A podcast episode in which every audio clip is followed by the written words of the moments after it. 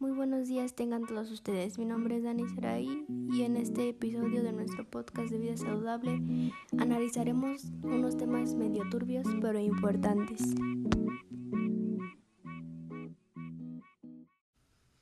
Primero empezaremos con el grooming. La verdad no creo que sepas qué es, porque yo tampoco sabía hasta que lo investigué. Consiste cuando un adulto se hace pasar por un adolescente, niño, etc. en el Internet. Por ejemplo, un día te llega una solicitud de amistad y la aceptas y después de unos minutos te llega un mensaje de alguien que dice ser Regina y que quiere ser tu amiga. Hablan unos meses y te dice que quiere verte en persona.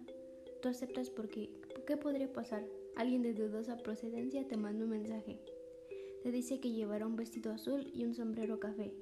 Es el día de la reunión y no ves a Regina en ningún lugar.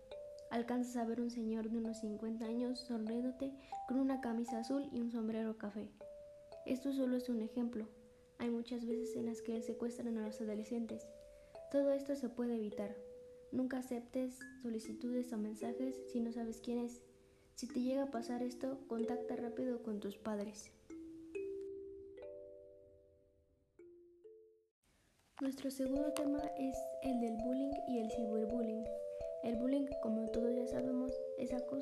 físico o psicológico. Esto se da más en las escuelas. El ciberbullying es cuando insultan o acosan a una persona por las redes sociales.